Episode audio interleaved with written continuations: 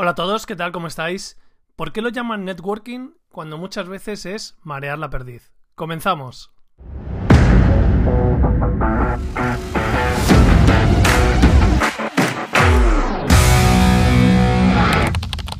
Bienvenidos a mi canal, yo soy Nacho Caballero, escritor y formador especializado en storytelling y hoy quiero hablarte de un personaje famoso de networking en España que en la, en la Nochevieja del año 2019 a 2020 ya ha llovido. A las 4 de la mañana me dejó un mensaje de voz en mi WhatsApp diciéndome que ya me llamaría, que era muy crack y que ya hablaríamos.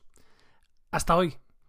Esta persona representa para mí lo que es el networking, que tiene más que ver con vender humo que con realmente eh, tejer una buena agenda de contactos.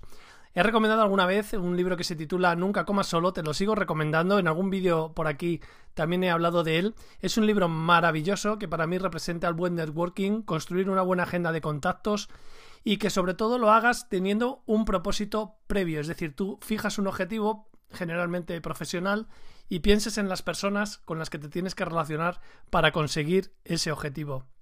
Porque de verdad, el networking sin objetivo se llama eh, convertirte en un networker o estar todo el día haciendo supuesto networking cuando eso en realidad no sirve absolutamente para nada. El paraíso de este tipo de personas en este momento es Clubhouse, que yo la llamo Bluff House, porque se ha desinflado un pelín.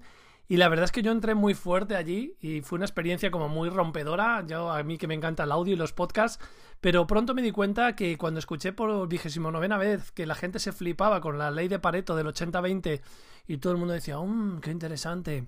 Empecé a pensar que mi tiempo igual se merecía ser tratado de mejor manera. Ten mucho cuidado con la gente que solamente se dedica a hacer networking, porque en realidad no sabe hacer otra cosa, no tiene ninguna habilidad. Para poder aportar algo a los demás tienes que hacer algo, algo que esté fuera de las redes sociales. Te he insistido un montón de veces que trabajes en, en, tu mundo real, en tus contactos, en tejer buenas relaciones en tu CRM, en tu base de datos, que es el tesoro de tu negocio. Y todo esto que te cuento es con conocimiento de causa. Yo he perdido un montón de tiempo con gente que en realidad no me ha aportado nada, ni yo a ellos o a ellas.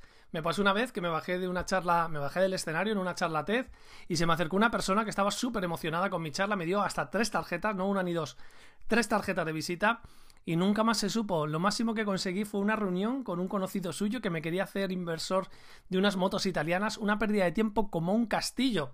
Y este, en este punto en el que te quiero decir una cosa, si no es un sí como una catedral lo que te proponen, es que es un no.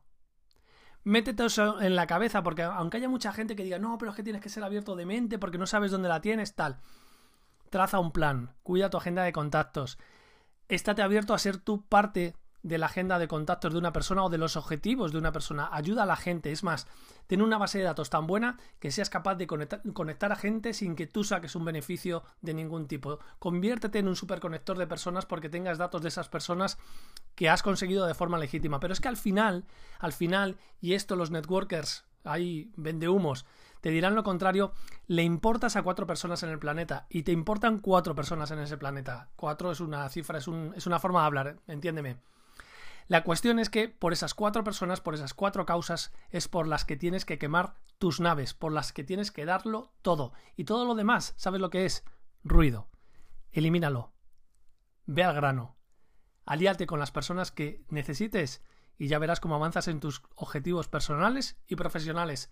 Eso es lo que hacemos en tuvidacuenta.es con muchos de nuestros clientes que les falta asertividad para decir que no, para dejar de perder el tiempo con personas que en realidad les están robando el suyo. Si te ha gustado este contenido, ya sabes, compártelo, eh, suscríbete y todas esas cosas que hacen los modernos de hoy en día. Un abrazo fuerte y hasta el próximo. Chao.